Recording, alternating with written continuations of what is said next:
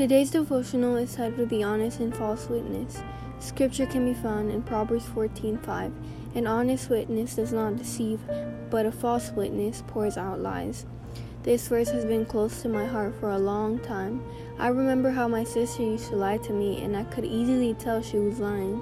I can also tell that my mom was always so honest. Obviously, God knows when someone is lying. There are many stories in the Bible that talk about truth and lies. For example, the story of the two sons and their father.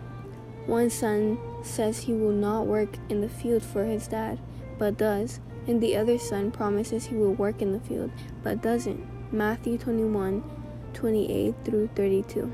Did they both lie? Even though we don't always tell the truth to our parents, God knows. He sees everything. He knows us better than we know Him or ourselves. It is because of sin that we lie to people. Many times we do this to avoid getting caught in a bad act. I encourage you to avoid telling lies. If you're a kid, it's better for your parents to know what you did before they find out.